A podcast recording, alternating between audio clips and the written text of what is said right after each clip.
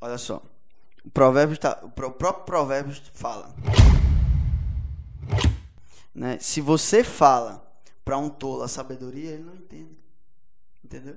É a mesma coisa de dizer assim. É, você sabia que a caneta foi criada em tal, tal ano? Você não, você diz assim, como eu falei aqui, é, Freud falou que o pensamento é uma ação, né? Aí você vai dizer assim, eu não estava lá para escutar. Eu já tirei várias ondas sobre isso. Ou seja, é uma pessoa que ela não está preparada para receber a sabedoria. E eu, mais uma vez eu falo, é uma tola. Não é no sentido pejorativo. Porra, é uma tola. Simplesmente uma pessoa que não sabe absorver a, a sabedoria. Tá numa frequência mais baixa. Entendeu? Um dia eu fui esse tolo. Um dia eu fui o tolo que recebi essa mensagem porque eu sou um cara que leio a Bíblia. Sou um cara que leu a Bíblia. Mas é diferente você ler e acreditar. Porque quem acredita na Bíblia não tem medo.